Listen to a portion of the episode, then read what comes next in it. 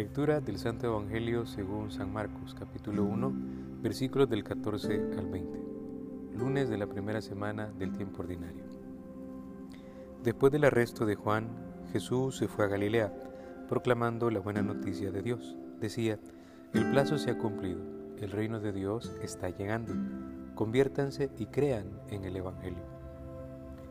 Pasando Jesús junto al lago de Galilea, vio a Simón y a su hermano Andrés que estaban echando las redes en el lago, pues eran pescadores.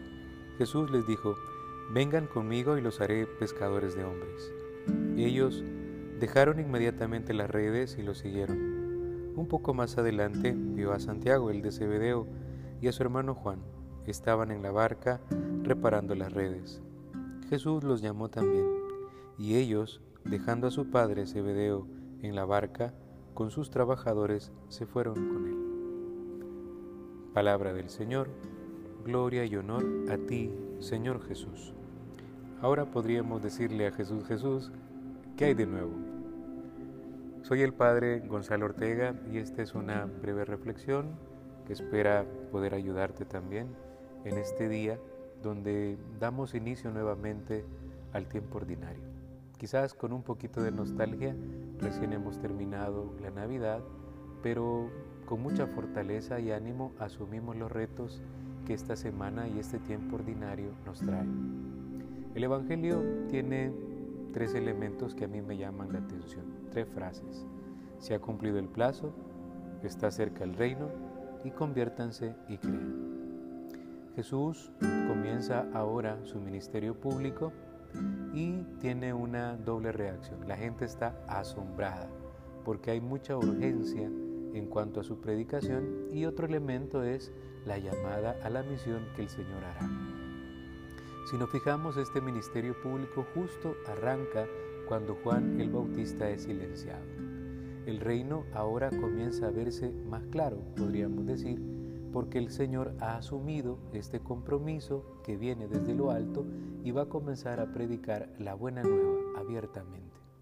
En este llamado que hace a la misión también comienza a elegir a personas comunes y corrientes, pero que van a tener una misión especial. En este sentido, podríamos decir que Jesús en su vida pública también va retando a muchos de los suyos a que se decidan por él, a que se decidan por el reino, por los valores del reino.